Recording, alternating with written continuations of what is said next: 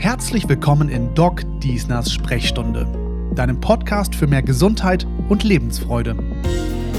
Dr. Maike Diesner leitet die Praxis für integrative Orthopädie der Athos Kliniken in Bochum. Sie ist Sport- und Ernährungsmedizinerin und erfolgreiche Buchautorin.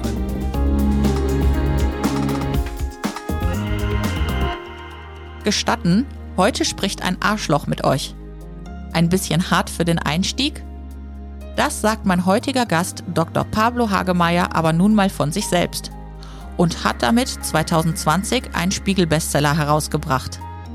Auch in seinem neuen Buch Verachtung dreht sich vieles um einen Schwerpunkt in Pablos Arbeit, den Narzissmus.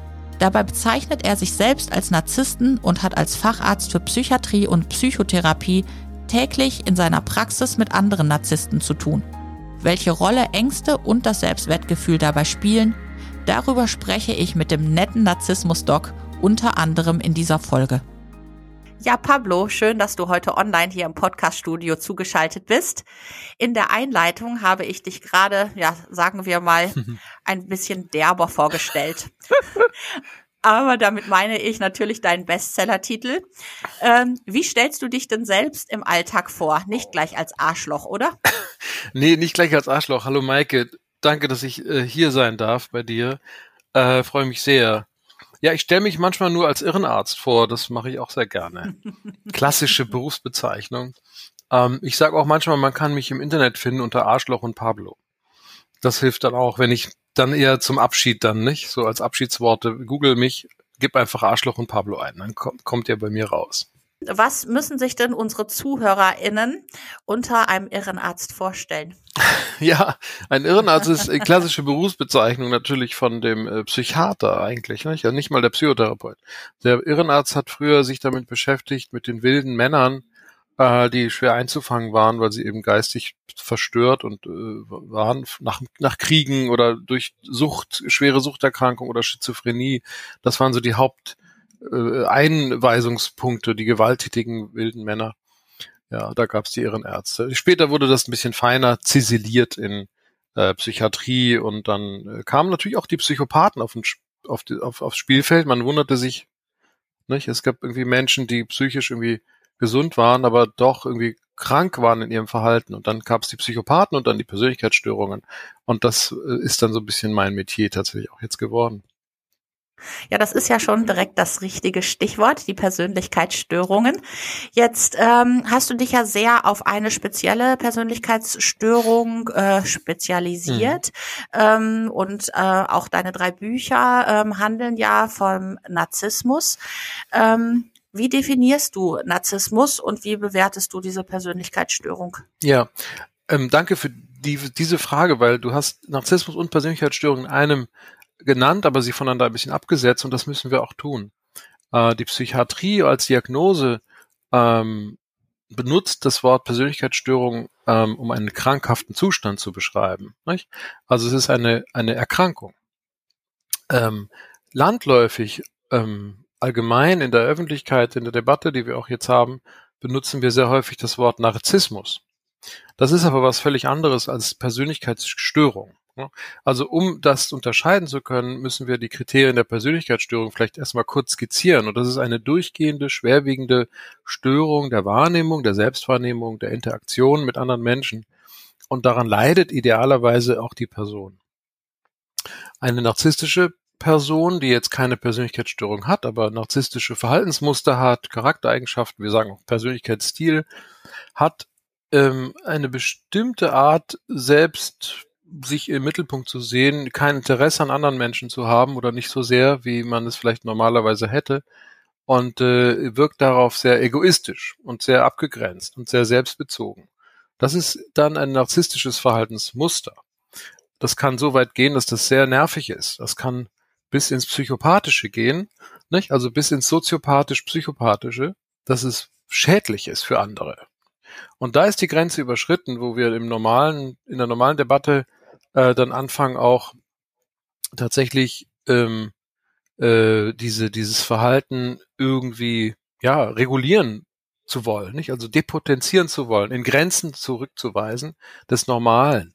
des normalen Anstandes, der normalen Moral, die wir so miteinander definiert haben.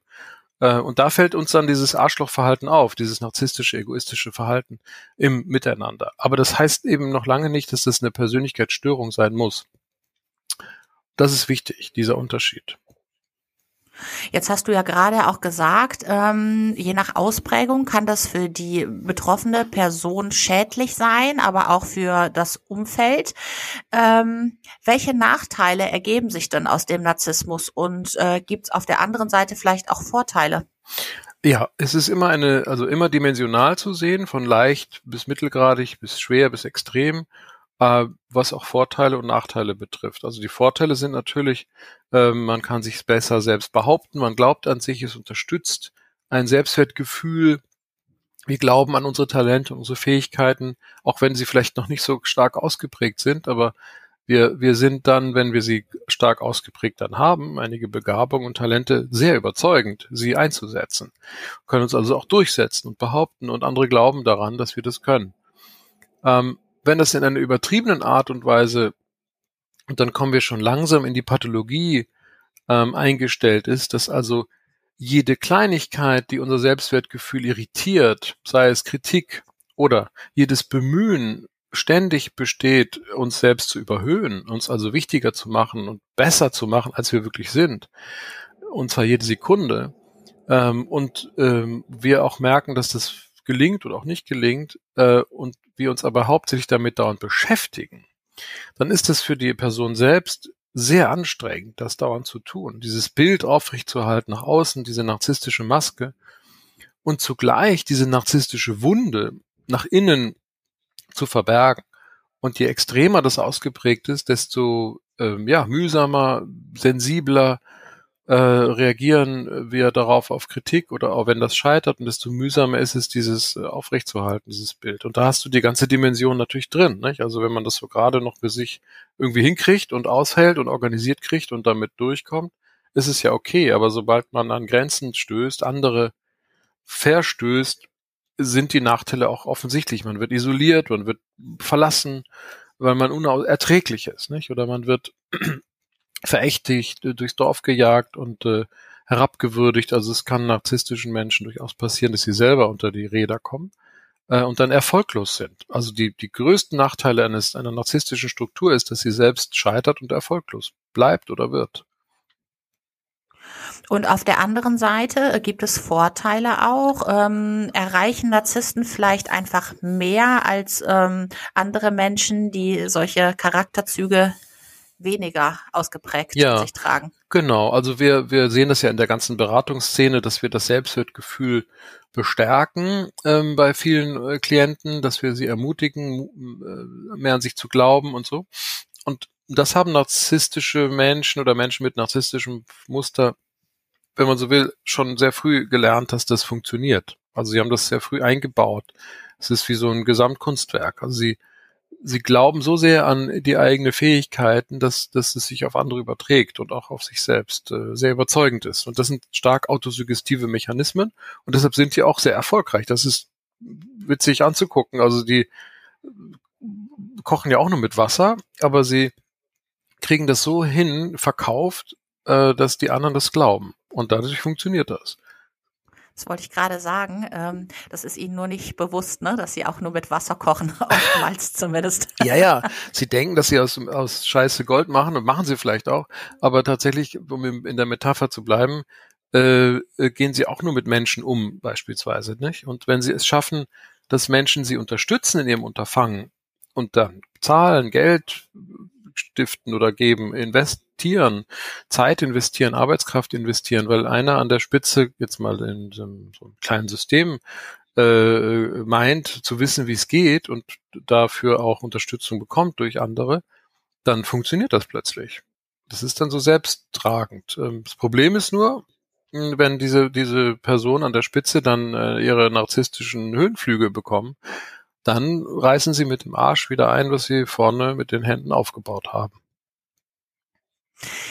Jetzt gehst du ja das Thema ähm, Narzissmus so ein bisschen auch mit einem Augenzwinkern an. Ja, klar. Äh, plakative Untertitel. Aber ähm, es gibt auch ein Adjektiv ähm, enthalten im Titel deines ja. zweiten Buches. Das ist das Adjektiv perfide. Ja. Äh, und das impliziert so ein bisschen, ähm, dass das ja jetzt ähm, keine spaßige Charakterausprägung ist, sondern dass das Thema schon auch äh, durchaus ernst zu sehen ja. ist. Ja. Was ist so das perfide am Narzissmus? Und vor allem, ab wann wird's gefährlich? Ja, das perfide am Narzissmus sind die unbewussten Prozesse, der unbewusste Neid, der unbewusste Hass, die unbewusste Herabwürdigung des anderen aus der Not heraus, aus der narzisstischen Not heraus des Einzelnen, äh, das Selbstwertgefühl auf jeden Fall hoch und stabil zu halten. Und das geht, weil es eine primitive, eine frühe Störung ist, ähm, geht so weit, dass da auch überhaupt gar kein Verhandlungsbereich ist, gar kein, gar kein Spielraum ist. Kommt es also zu Kritik oder Herabwürdigung oder zu Beschränkung oder zu berechtigter Kritik, es muss ja jetzt nicht mehr übertrieben sein, einer narzisstischen Person, ähm, weil sie vielleicht das eine oder andere nicht gemacht hat, vergessen hat oder nicht tun konnte, ob, obwohl sie so perfekt sein will, äh, was rein menschlich ist. Also kommt es zu einer menschlichen Spiegelung, wenn man so will, dieser narzisstischen Struktur, dann reagiert diese über. Und sie reagiert mit einem Angriffsmodus, mit einer Angriffsstrategie, mit einer Herabwürdigung des anderen. Und weil das sozial, das wissen die auch, sozial nicht so wahnsinnig angesehen ist, sich wie ein Arschloch, wie ein offenes Arschloch quasi zu benehmen. ja. Weniger. Weniger, ne, weil dadurch auch der persönliche Erfolg limitiert ist, macht man das perfide. Das heißt, man macht das hintenrum oder still. Mm, und setzt dann indirekte Dinge, Fallen, ähm, Eierschalen kennt man ja dieses Phänomen, ne? dass also man setzt sozusagen emotionale äh, äh, Rahmenbedingungen, die sehr eng sind. Man, man ist bedrohlich einschüchternd, verbreitet ein Terrorgefühl, Angstregime, hm, wenn du dich nicht so verhältst oder mich nicht unterstützt in meinem äh, Tun und wie ich das sehe. Das heißt, man ist nicht direkt offen und sagt, das finde ich kacke, ist man, ist man vielleicht auch irgendwie, aber man äh, lanciert oder man, man, man, man begleitet es durch so eine Art begleitende emotionale Nötigungsatmosphäre. Und das ist das perfide, dass viele Menschen das gar nicht merken, dass sie sich in so eine Abhängigkeit, die wir alle brauchen, Abhängigkeiten, das ist ja so unsere Gesellschaft, die funktionieren ja nur so. Aber dass man sich in Abhängigkeiten begibt, wo man sich dann selbst äh, völlig aufgibt und durch so manipulative Phänomene, die, die nur die Absicht haben, einer Person zu dienen, äh, unterdrückt wird und sich da auch irgendwie nicht mehr wehren kann, wenn man das Gefühl hat, ich bin hier völlig völlig ausgeliefert und will mich auch nicht wehren, weil das wäre ja total peinlich für mich. Ich bekomme Angst, mir kommen dann die Scham und Schuldgefühle und deshalb mache ich das alles nicht. Ich wehre mich also nicht, äh, aus diesem System auszubrechen, weil meine eigenen negativen Affekte so hochfahren, dass ich das selber nicht ertragen kann. Also unterwerfe ich mich, äh, weil in der Unterwerfung kann ich dann quasi meine Ruhe haben. Aber das ist nur eine scheinbare Sicherheit, weil man der in der Unterwerfung doch Dinge tun muss, die einem nicht gefallen. Ja, ich glaube, ähm, das äh, ist ja auch gar nicht so einfach, ähm, das Ganze aus einer Distanz heraus zu betrachten. Denn wie du das vorhin auch schon beschrieben hast, sind das ja eher schleichende Prozesse. Ne? Der Richtig. Narzisst ist gekränkt und äh, fängt dann an, letztendlich ähm, ja äh, zu taktieren. Ähm, das ist ja jetzt nicht Knall auf Hall, ändert sich plötzlich irgendeine Beziehungskonstellation, sondern das sind ja wahrscheinlich eher ähm, ja so sich leise heranschleichende genau. Änderungen, Prozesse. Genau, die aber dann doch markiert werden durch eindeutige Bedrohungen. Also es kommen dann doch Markierungen dazu. Also erstmal ist es so ganz nett und, und so ganz unverbindlich oder vielleicht dann einladend, freundlich. Und dann äh, kommt dann vielleicht die Markierung, äh, wenn du darüber sprichst, dann werde ich dich verstoßen. Nicht? Oder dann werde ich dich bestrafen. Also besprich nicht über unsere Sache, die wir hier laufen haben. Sprich nicht über den Missbrauch oder ich erwähne gar nicht. Das ist gar kein Missbrauch, sondern das ist jetzt so. Ich will das jetzt so. Wir machen das jetzt so, wie ich das will äh, zeig dich gefügig, dann ist es auch vorbei. Man wird dann auch in die Opferrolle, in die, nicht nur Rolle, sondern wird als Opfer dann auch behandelt und herabgewürdigt und entwürdigt. Ähm, und äh, narzisstisch-soziopathische Menschen, äh, nehmen wir das aus der MeToo-Debatte, die Straftäter, die da ihre Verbrechen begehen und die Mädchen äh, oder die diejenigen, die sie missbrauchen, so unterdrücken und so viel Angst einjagen, dass sie sich aus Scham, Schuldgefühlen und öffentlichem Ansehensverlust nicht mehr äußern können darüber, wie geblockt sind. Und das ist der, der, wenn man so will, der Pfropfen, den Täter äh, ihren Opfern auf, aufsetzen. Das ist wirklich dieses Schuld-Scham Gefühl, was sie blockiert. Ähm, was sie, das ist so furchtbar, äh, dass sie darüber nicht sprechen können. Das ist das, das Trauma. Ja. Ja, das bedeutet ja, ähm, wenn ich jetzt neue Menschen kennenlerne, ähm, sollte man doch stets die Augen offen halten. Jetzt stelle ich mir das aber gerade so vor, man lernt einen neuen Partner kennen, man ist auf Wolke 7 unterwegs. Ähm, Narzissten haben ja auch durchaus äh, die Eigenschaft, andere Menschen charmant einfangen zu können. Woran erkenne ich denn, dass ich es mit einem Narzissten zu tun habe? Ja, das ist nicht so leicht zu sagen, weil wir leben ja auch in so einem Rollenverständnis, dass am Anfang der Mann charmant ist und auch die Frau natürlich flirtet und vielleicht auch sich interessiert zeigt zumindest und da mitmacht. Ähm, insofern ist es nicht so leicht, das am Anfang zu erkennen. Auch diese Red Flags, die es da gibt, die 35 Stück, ich meine, es sind 35 Stück, ich habe sie nie gezählt.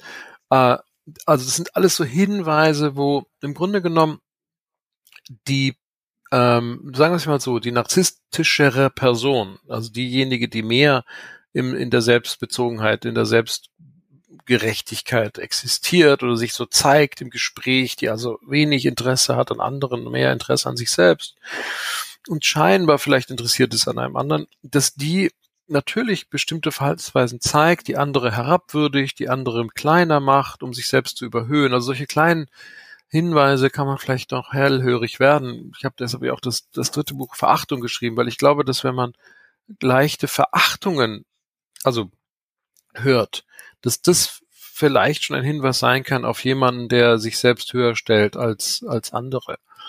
Ähm, sonst ist es, glaube ich, glaube ich, wirklich das Geschäft der Profis, also der Psychiater, Psychotherapeuten, das rauszukriegen.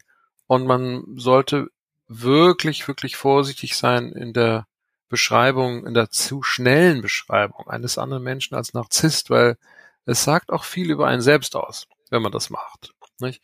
Weil man ja selber plötzlich sich überhöht und meint, es besser zu wissen. Und es ist die, große, große Falle, in die man dann tapst, dass man eben es selbst nicht besser weiß, nicht? Und das Gefühl äh, hat, es äh, doch besser zu wissen und das nennt sich der Dunning-Kruger-Effekt. Das ist sozusagen inkompetent zu sein, ohne zu miss, ohne zu wissen und ohne zu merken, dass man gerade inkompetent ist. Und da hilft es, und deshalb schreibe ich auch die Bücher, also erstmal bei sich selbst zu gucken, ähm, wo sind meine narzisstischen Momente, denn wir haben sie alle, unsere Narzissmen, wo wir uns selbst wichtiger, richtiger, berechtigter, Anspruch, ansprüchlicher und so weiter wahrnehmen als, äh, als andere. Und da, da müssen wir bei uns selbst anfangen. Jetzt äh, sagst du ja von dir selber auch, ähm, dass du in gewisser Weise ein Narzisst bist. Ähm, wann hast du denn selber festgestellt, hoppla, ähm, diese Eigenschaften, die finde ich auch bei mir wieder oder die treffen irgendwie auf mich zu? Ja. Naja, ich habe halt äh, dieses, dieses innere, dieser innere Dialog zwischen Anerkennung und Kritik. Dieses Ding hat bei mir, äh, funktioniert bei mir ganz gut. Das heißt, ich kann äh, äh, ziemlich, mittlerweile ziemlich abgebrüht mich in die Öffentlichkeit stellen, sei es einen Vortrag halten oder hier unseren Podcast oder auf die Bühne oder selbst vor Fernsehkameras, bin ich relativ souveräner geworden oder eher souveräner geworden als noch vor Jahren äh, wo mich doch eher Angst und Verunsicherung äh, äh, geprägt hat, äh, öffentlich zu gehen. Und, äh, und das kenne ich aber auch schon lange, dass dieses, dieser innere Dialog zwischen, ich will jetzt aber diese Anerkennung haben oder ich will jetzt aber diese Bestätigung haben, dass ich okay bin oder sogar super bin, nicht? Oder sogar gut bin. Also diese ganze Bandbreite motiviert schon, ähm, Leistung erbringen zu wollen, vielleicht auch bisschen, ich sag mal, auf Lücke, ne, auf Lücke zu lernen. Wir Mediziner wissen ja, wie das geht. Ähm, oh ja. so, und da trotzdem einen Effekt mit erreichen, aber ohne dass dieser Effekt jetzt so verpufft wie bei so einem Drama, bei so einer Drama Queen, sondern schon nachhaltig einen, einen Effekt erreichen, also ein Imprint, ein, ein Abdruck zu schaffen bei anderen, einen Eindruck zu schaffen. Ähm, und das hat ja nicht jeder Mensch. Nicht jeder Mensch will ja bei einem anderen einen Eindruck hinterlassen. So. Und das ist, glaube ich, so ein Ding, wo ich dann auch, äh, jetzt kommt das Bayerische, wo ich dann auch, das Lokativ, ähm, äh, was ich bei den Patienten gesehen habe, dass die auch, die sehr an ihrem Narzissmus dann litten, ich leide ja da nicht so dran, äh, zum Glück, ähm, die aber sehr daran litten, nicht so erfolgreich zu sein oder nicht so toll zu sein, wie sie glaubten zu sein, äh, als ich diese Menschen dann mit ihren Depressionen und ihren Ängsten dann als Patienten bekam. Und da habe ich das dann gemerkt, natürlich auch in der Selbsterfahrung, die wir dann machen müssen als Therapeuten und Kollegen kommentierten dann meine äh, Art zu sein und so kam das dann zu mir ins Bewusstsein. Und das ist eigentlich auch die Idee, es ins Bewusstsein zu bringen, weil ich die Erfahrung gemacht habe, dass das geht, ohne Schaden zu produzieren. Im Gegenteil, es ist sehr hilfreich. Ähm, deswegen bin ich da so, brenne ich da so für diese Thematik. Ähm, ist das denn früher auch schon so gewesen, ähm, dass du eigentlich aus dem Narzissmus eher die Vorteile für dich und auch deinen Lebensweg herausgeholt hast? Oder gab es äh, früher in deinem Job oder auch in deinem familiären Umfeld, ähm, äh, gab es da auch Nachteile, wo du Ach, gesagt gab, hast? Ja, ja. Ja, Nachteile will man ja nie so gerne wissen und vergisst man ja immer ganz schnell. Aber ähm, vielleicht so ein Vorteil, der ist eigentlich ganz süß. Als ich im ersten Semester war, Medizin, wurde ich plötzlich von allen in meiner Familie, also meine Großmutter inklusive, die mich sonst dazu nie befragt hat, intensiv befragt zum ihrer Medikation gegen ihren Bluthochdruck zum Beispiel. Und ich habe da ja keine Ahnung gehabt im ersten Semester, aber dann merkte ich, wie sehr das beflügeln kann, ahnungslos zu sein und trotzdem für eine für, für eine Koryphäe gehalten zu werden. Ja, so. Das fand ich irgendwie lustig, ist aber hochgefährlich, weil es kann natürlich sein, nicht? Und riskant, wenn man wirklich äh, für etwas gehalten wird, was man nicht ist und dann nicht liefert das ist schon nicht nur peinlich, sondern auch eben gefährlich. Und deshalb halte ich sehr viel davon, diese Momente zu spüren, wenn man sich wieder überhöht oder, oder neigt dazu zu meinen, dass man irgendwas toll kann. Meine das aber nicht nur auf mich bezogen, sondern generalisiere das auch auf andere Menschen. Äh, und, und auf meine Beratung mit meinen Patienten, dass man guckt, wann überziehe ich wieder, wann übersteigere ich meine Selbstwahrnehmung, verzerre die weil das riskant ist, nicht? Und das muss ja auch nicht sein. Es ist ja viel zu anstrengend, so ein Image, so ein Bild aufrechtzuerhalten, was gar nicht funktioniert. Und das sehe ich halt auch bei mir, das manchmal natürlich, oder sah ich bei mir, mittlerweile mache ich es relativ locker und gelassen und bin eigentlich schon immer, wenn mein Freundeskreis fragt, einer der lockersten und gelassensten Typen, die es so gibt. Ähm, also gar nicht so narzisstisch, wie, wie ich es jetzt da kolportiere. Ähm, aber trotzdem, es gibt einige, die, die mich vielleicht so beschreiben würden, kann ich auch so stehen lassen. Ähm, und und äh, ähm, habe auch viel weniger dieses, ich sag mal, herabwürdigende, was ich vielleicht noch in der Schule oder als Kind hatte. Kinder können ja grausam sein oder so. Und ich war auch als Kind grausam. Nicht immer, aber das, die wenigen paar Male, ich kann sie an einer Hand abzählen, habe ich schon gemerkt, dass das echt nicht nett ist, ne? wenn man irgendwie jemanden irgendwie distanziert oder, oder beschuldigt, das ist nicht witzig. Also das ist vielleicht kurzfristig äh, hilfreich, um aus der eigenen narzisstischen Not irgendwie rauszukommen, nicht? Äh, aber es ist letztlich produziert es mehr Schaden. Es ist viel besser, ehrlich, sich ehrlich zu machen und die narzisstische Not eben äh, zu verbalisieren und zu sagen, es tut mir leid, ich war jetzt hier in einem Engpass und konnte das nicht anders und das ist meine Schuld und dann weiter geht's. Ja, aber das erfordert ja schon auch ein gewisses Maß an Selbstreflexion und auch Größe, ne? das zu erkennen und genau. dann eben auch zu verbalisieren. Genau. Ist denn ähm, der Narzissmus eher männlich oder würdest du sagen, nö, ähm, bei Frauen ist äh, diese Eigenschaft genauso verankert? Gute Frage. Gibt gibt da, die Wissenschaft hat nur den grandiosen Narzissmus dahin untersucht, weil es vorher diesen vulnerablen dafür nicht, nicht genug Messinstrumente gab. Die Männer sind mit 5,7, ich glaube, ich sind 5,7 und die Frauen mit 4,8 oder wie sowas.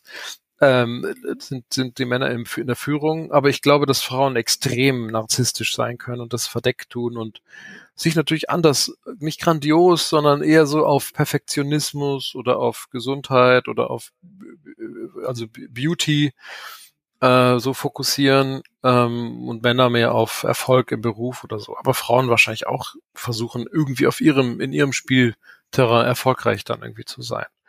Also ich glaube, es ist Hälfte, Hälfte und das ist ein bisschen gewichtet. Es gibt ja den weiblichen Narzissmus eher dann so, auch bei Männern, ne, ich muss auch sagen, und Frauen haben auch männliche Seiten in ihrem Narzissmus.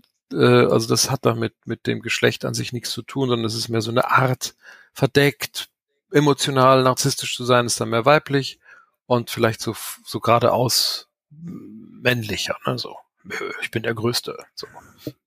Ja, da kenne ich ja auch den ein oder anderen Kollegen in der Orthopädie. Da haben wir oh, ja. breite Schultern. Oh ja, Orthopädie, überhaupt Chirurgie. Ich liebe Chirurgie. Ich wollte selber Chirurg werden, aber ich konnte nicht lange stehen. Aber habe viele Chirurgen kennengelernt und die Orthopäden sind da besonders. Wir haben leider immer verloren gegen die beim Fußball, weil die doch ein bisschen kräftiger waren. Also es hat doch Vorteile, Orthopäde zu sein und breite Schultern zu haben. Ja. ähm, du hattest vorhin noch was Interessantes angesprochen, und zwar das Thema Depression. Ähm, ja. Geht Narzissmus oft auch mit depressiven Verstimmungen, Depressionen einher? Oh ja, also das ist ja, ich meine, kommt ja keiner in die Praxistür rein oder in die Klinik und sagt, hi, ich bin ein Arschloch äh, und äh, leider an der Welt, sondern die kommen ja rein mit der Sache, mir geht's so schlecht, ich bin depressiv und mein Leben ist kacke oder ich äh, habe, habe jetzt wirklich eine schwere Störung meiner, ja, meines Gefühlslebens und ich bin wie ausgeknipst und so weiter. Depression ist ja eine schwere Affektstörung, ist ja nicht eine Befindlichkeitsstörung, so. Ähm, und die Affektstörung ähm, kann auch begründet sein durch eine Persönlichkeitsstörung, wenn man so will, nicht so, oder eine Akzentuierung, also Depression als Ergebnis und dann ähm, als Symptom und dann äh, gehen wir halt hin und schauen, und häufig dreht sich ja über das, um den Selbstwert. Nicht? Das ist ja zentrale Konflikt in, im Narzissmus und die Selbstwertregulationsstörung ähm, über eben sich abhängig zu machen von Erfolg, von äußeren Dingen äh, oder vom Verleugnen und Vermeiden des Selbstkontakts mit sich selbst, der Selbstphobie, der Angst vor sich selbst, vor der eigenen narzisstischen Wunde, sind dann so die inneren Mechanismen die, die dann die Depression eben auslösen. Und äh, die Heilung wäre, wenn man davon überhaupt sprechen kann, ist zu akzeptieren, dass man so funktioniert, versuchen das zu entkoppeln, also Selbstwertgefühl zu akzeptieren, wie es ist. Meistens immer so ein bisschen schlechter bei den meisten Menschen, motiviert natürlich sich anzustrengen, das hat doch Sinn. Aber bei den Narzissten ist das Ding so so volatil. Das heißt, es hängt davon ab, ob Lob und Anerkennung kommt oder, oh je, es kommt Kritik, dann bricht das alles zusammen. Und das zu entkoppeln ist dann die Therapie. Und dann wird meistens die Depression auch besser. Ähm, du hast noch ein anderes Schlagwort gerade gebraucht, das ist die Angst. Ja. Das äh, kommt ja auch in deinen Büchern immer wieder vor. Ähm, wie ist die Angst denn äh, vergesellschaftet mit dem Narzissmus? Ja, also Narzissten haben mit großer Angst natürlich ihre, ihre Motive nicht erfüllt zu sehen. Nicht? Also nicht großartig zu sein, nicht erfolgreich zu sein oder nicht unterstützt zu werden, große Angst davor, verlassen zu werden äh, von ihren Fans, aber auch von den Menschen, die sie sich nahe, denen sie sich nahe sind. Sie haben auch eine starke Bindungsangst, das ist eine unsichere Bindung. Das heißt, sie trauen sich eigentlich gar nicht, intensive Bindungen einzugehen, weil sie Angst davor haben, in Kontakt mit anderen zu und mit sich selbst zu gehen, um diese narzisstische Wunde, also dieses Urerlebnis ähm, in der Erziehung oder Prägung oder auch die, die, die Erfahrung mit sich selbst zu machen, dass man eben charakterlich so gebaut ist, dass man eben ängstlich wird, wenn man nicht unterstützt wird oder äh, ängstlich wird, wenn man die Ansprüche nicht erfüllt bekommt oder die Bedürfnisse, die überhöht sind, nicht erfüllt bekommt, dass man dann Angst kriegt. Das sind natürlich keine Ängste vor Spinnen oder vor Hunden, sondern es ist sehr komplex. Ähm, und äh, wenn man jetzt eine narzisstische Person auf dem heißen Stuhl sitzen hat in der Therapie, dann sind die voll gestresst und angestrengt. Die haben richtig Panik, dass man da jetzt irgendwie zu nahe kommt und die vielleicht auffächert, äh, weil sie das gar nicht kennen. Also sie sind sich selbst so fremd manchmal, dass sie das total zu und dicht sind. Und äh, die Aufgabe ist dann eben, erstmal die Ängste bewusst zu machen, zu konfrontieren, klar zu werden, wie die Zusammenhänge sind. Und das ist eher sinnvoll ist, Ängste auszuhalten, und das zu betrachten, was die Angst äh, vermeiden will, nämlich sich, sich äh, den Themen zu nähern, die peinlich, schwierig, mittelmäßig, nicht? Also alles das Gegenteil von Narzissmus sind. Und, und das ist die Therapie. Die tiefenpsychologische Gesprächstherapie ist ja ein Schwerpunkt deiner Arbeit. Was muss man sich darunter vorstellen? Ja, die Tiefenpsychologie ist toll eigentlich, finde ich eine wunderbare Erfindung. Äh, kommt ja von aus der Psychoanalyse. Die Idee ist, dass es innere Konflikte gibt, innere Spannungsfelder gibt zwischen Bedürfnissen und Befürchtungen, die wir in den äußeren Konflikten, wenn man so will, äh, sieht oder gespiegelt sieht. Ja, wenn wir jetzt aber äußere Konflikte nur betrachten, also keine Ahnung, die Pommes war kalt und ich bringe sie wieder zurück zum zum äh, zur Pommesbude und sage, die ist kalt, ich will eine neue. Das wäre so der äußere Konflikt. Reicht häufig nicht, um menschliche Dimensionen ganz zu verstehen, denn äh, die tieferen Strukturen, der innere Konflikt ist ja vielleicht ein schwaches Selbstwertgefühl. Das Spannungsfeld ist da, ich bin nichts wert, ich tauge nichts, ich äh, werde immer äh, Nachteile erleiden und es lohnt sich gar nicht, sich anzustrengen, weil ich, äh, weil ich trotzdem abgelehnt werde. Oder weil ich Angst habe, abgelehnt zu werden, strenge ich mich nicht an, mich selbst zu behaupten. Das sind die inneren Konflikte. Und die, damit beschäftigt sich die Tiefenpsychologie. Das geht so weit, dass man die Biografie nochmal heranzieht. Das mischt sich ja heute auch mit, mit der Verhaltenspsychologie und der kognitiven Psychologie. Ist ja eher alles gemischt. Aber die klassische Tiefenpsychologie beschäftigt sich dann mit diesen inneren Regungen, mit diesen inneren Ängsten, Bedürfnissen, Befürchtungen ähm, auf Konfliktebene und auch mit der Struktur des, des Menschen. Also die strukturelle Störung ist auch äh, Entität der, der Tiefenpsychologie. Das heißt, wie sind wir psychologisch gebaut? Also sind wir sicher, stehen wir auf einer festen Bühne, ist so die Metapher, stehen die Kulissen gut, ist das Licht gut eingestellt? Oder tapsen wir im Halbdunkeln durch eine brüchige Bühne, wo dauernd die Kulissen umfallen und wir in irgendwelche Löcher abstürzen? Nicht? Also dann sind wir da strukturell gestört, heißt, wir haben hohe Verlustängste um, um, um andere Menschen, wir können uns selbst gar nicht regulieren in unseren Gefühlen und in unserer Wahrnehmung. Wir sind ständig in Hochspannung, äh, wir, wir schwerer Gestörte auch sind nicht empathisch, also nicht fähig zum Perspektivwechsel, nicht fähig zur Empathie, äh, und narzisstische Abwehr ist Teil einer, einer strukturellen Störung. Ähm, und äh, Schwarz-Weiß-Denken, Freund-Feind-Denken äh, sind auch Hinweise für eine strukturelle Störung. Das heißt, die reife Störung wäre, also die gut integrierte, stabile Struktur ist eigentlich so eine solche, die, die keine Angst hat, äh, den anderen zu verlieren, sondern vielleicht nur die, die äh, Zuwendung zu verlieren, also nur die Aufmerksamkeit zu verlieren von der anderen Person, aber die ist nicht weg, die ist jetzt halt mal kurz Pause kommt dann nachher wieder. Oder ich bin sehr empathisch und kann mich in andere hineinversetzen. Oder ich akzeptiere, dass die Welt kompliziert ist und nicht schwarz-weiß. Das sind gut strukturierte oder sehr gut integrierte Strukturen. Das ist auch eine äh, Domäne der, der Tiefenpsychologie.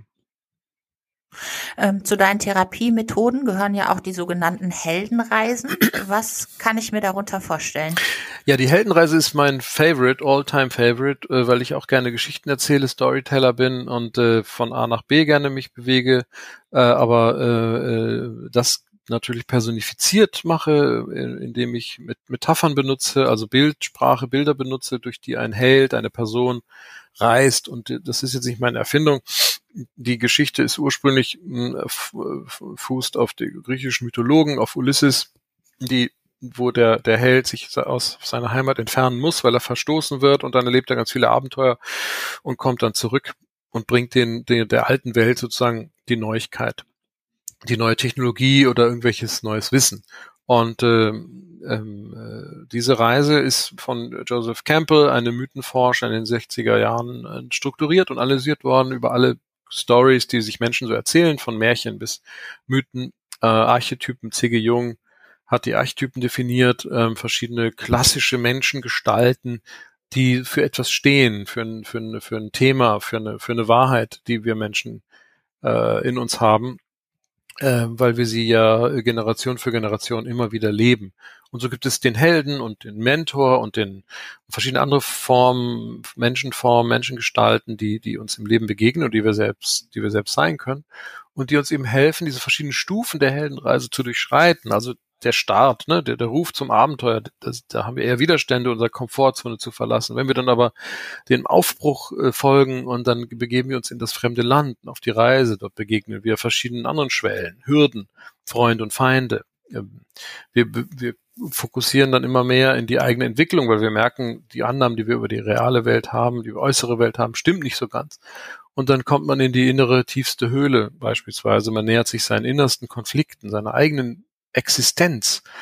muss die in Frage stellen, muss die überwinden, vielleicht durch eine wiedergeborene Fantasie oder Metapher, dass wir also äh, plötzlich merken, wir müssen aufgeben, was wir dachten sicher ist, um uns neu zu finden und sehr, wir selbst zu werden. Und am Ende der Reise prüfen wir nochmal dieses neu entstandene Selbst, ob das wirklich funktioniert, ob wir wirklich gelernt haben, dass das okay ist und, und richtig ist. Und dann fühlt es sich richtig und gut an. Das heißt, dann haben wir das richtig Moralische getan, insofern gelernt. Und wir haben auch einen Affekt dazu. Es fühlt sich frei, äh, gut an und, und glücklich an und, und äh, werden dann auch noch belohnt dafür am Ende der Reise. Gibt es noch einen obendrauf, ein Aal obendrauf äh, als Geschenk und, äh, und dann haben wir eigentlich ein glückliches Leben. ja. Und das gibt's als großen Spannungsbogen über unser gesamtes Leben und auch als kleine Mini-Heldenreisen, die wir jeden Tag erleben können.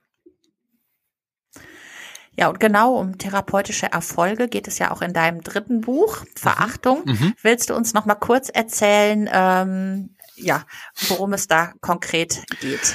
Ja, Verachtung ist sozusagen der Versuch, eine ganze Lebensgeschichte zu erzählen von einem Paar, die sich äh, finden, äh, Hannah und Hans, die dann aber so psycho ja, pathisch, pervers in ihrem Narzissmus verstrickt sind, äh, dass sie, dass sie letztlich scheitern müssen als Beziehung hm, und auch noch Kinder produzieren, die auch noch äh, ihre Störung haben. Der eine dann narzisstisch überhöht und die andere dann mit einer Borderline-Persönlichkeitsstörung endet. Ähm, und wenn man dann zurückschaut, sieht man dann, dass Hannah und Hans selbst aus einem dysfunktionalen Elternhaus kamen, wo Liebe nicht genutzt wurde, wo Empathie keine Währung war, sondern eher kalt gespiegelt wurde. Kalterziehung war und äh, unpassende Erziehung war und äh, ähm, zum Ende schließlich noch so ein bisschen auf, wie wir Kinder prägen können, damit sie Narzissten werden oder eben es vermeiden, es zu tun. Und, äh, und alledem durchzieht das Gefühl der Verachtung. Also es geht mit Verachtung los. Es ist überall in jedem dritten Satz oder hoffentlich nicht, nicht immer als Wort, aber auch so als Stimmung, ne, als Stimmungsbild und äh, ja, es, es ist so eine Reise. Es ist auch so eine Art Helden- oder Anti-Heldenreise, äh, wo natürlich die, die nicht lernen wollen oder gar nicht merken, dass sie lernen müssten, dann im Darknet landen und weiter ihr Unwesen treiben und die, die lernen und die empathisch sind, sich dann eben annähern und äh, allein in der Begegnung ähm, sich dann unterstützen können. Wie eben die Mutter nähert sich dann ihrer Tochter an, die, die in der Klinik ist und der, der Vater verliert sich im Darknet und findet, er ist immer noch der Größte. Ähm, ja, ein absolut lesenswertes Buch. Ich habe es ja auch von dir bekommen und ja. äh, trotz dieses ähm, ne, Verachtung impliziert ja jetzt erstmal ähm, nichts Positives, aber ähm, du schaffst es eben äh, auf unheimlich unterhaltsame Weise ähm, dieses Thema zu danke, beleuchten danke. und ähm, äh, ja, also ich bin einfach, ich habe es gelesen äh, in einem durch tatsächlich am Wochenende wow. und ähm, es hat mir irgendwo, also ich fand es unheimlich interessant, diese Zusammenhänge nochmal vor Augen geführt zu bekommen und trotz dessen bin ich mit einem guten Gefühl daraus gegangen. und ich finde, ne, das ist ja bei solchen Themen einfach auch äh, die Kunst, ähm, dass man sich als Leser äh, mitgenommen fühlt und ja. aber auch am Ende des Buches einfach ein gutes Gefühl zu ja. diesem Thema hat. Ja, ja. Das liegt vielleicht daran, dass ich am Ende noch die Geschichte im Italiener erzählt habe, wo eben auch so eine Dame sehr verächtlich war und wir uns dann letztlich über sie lustig gemacht haben äh, und gesagt haben, es ist ein Grund, dass es keine Kellner mehr gibt in Deutschland, weil man eben solche furchtbaren Gäste hat, die verächtlich mit Kellnern umgehen.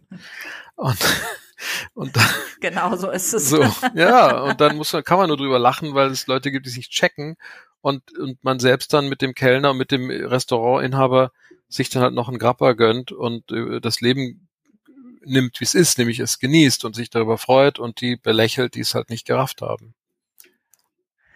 Ja, lieber Pablo, das war ein ganz informatives Gespräch heute mit dir. Vielen Dank, dass du dir die Zeit genommen hast. Was mich jetzt noch zum Abschluss interessiert, ähm, was ist denn das nächste große Projekt, auf ähm, das wir uns freuen dürfen? Gibt es ein neues Buch oder? Gute ähm, Frage, ja. Es sind äh, es sind drei Projekte, glaube ich, die sich so langsam materialisieren. Eins kann ich noch nicht, kann ich nicht mal im Ansatz ansprechen, aber zwei Verträge habe ich schon unterschrieben für Buchprojekte. Also. Prima, da sind wir ganz gespannt. Und ich habe jetzt noch ganz kurz drei Blitzfragen jo. an dich. Ähm, kannst du auch mit einem Satz einfach beantworten. Was bereitet dir in deinem Leben einen absoluten Glücksmoment? Das ähm, Commitment, das strebsam bleiben auf ein fernes Ziel hin. Bücher schreiben oder Arbeit in der Praxis? Beides. Das eine geht nicht ohne dem anderen. Welche Charaktereigenschaft an dir gefällt dir besonders und woran möchte der Tiefenpsychologe gerne noch arbeiten? Äh, mir gefällt besonders meine Gelassenheit, aber an der Prokrastination muss noch gearbeitet werden. Pablo, wo finden unsere Hörer und Hörerinnen denn mehr von dir? Also auf meiner Homepage von der Praxis neurodoktor.de, da kann man eigentlich, da, da date ich immer wieder was ab, was Neues und frisch, aktuell, tagesaktuell fast ist äh, Instagram. Da mache ich relativ viel. Facebook habe ich eher ein bisschen schleifen lassen, aber auf Instagram ist, glaube ich, immer wieder aktuell was da das geht mir ganz genauso irgendwie. Ne? Hat man auf Instagram das Gefühl, da ist mhm. alles irgendwie schnell aktuell und ja. ähm, auf jeden Fall folgen tue ich auch. Gibt immer ganz interessante Posts, auch unter anderem zum Thema Narzissmus und Ängste. Ja. Gut, Pablo, Super. ich wünsche dir noch einen schönen Tag. Vielen ja. Dank nochmal, dass du online hier gewesen bist. Ja, und liebe Grüße nach Bochum. Dankeschön. Hm. Bis bald. Ciao. Tschüss. Tschüss. Tschüss. Schön, dass ihr in Doc Diesners Sprechstunde wart. Mehr von Dr. Maike Diesner findet ihr bei Instagram. Folgt einfach Doc Diesner und lasst gerne Likes und Kommentare da. Schaut doch außerdem mal auf ihrem Blog vorbei. docdiesner.de Dr. Maike Diesners Bücher, natürlich schlank und Gelenke im Glück, gibt's in eurer Lieblingsbuchhandlung und auf allen bekannten Online-Portalen.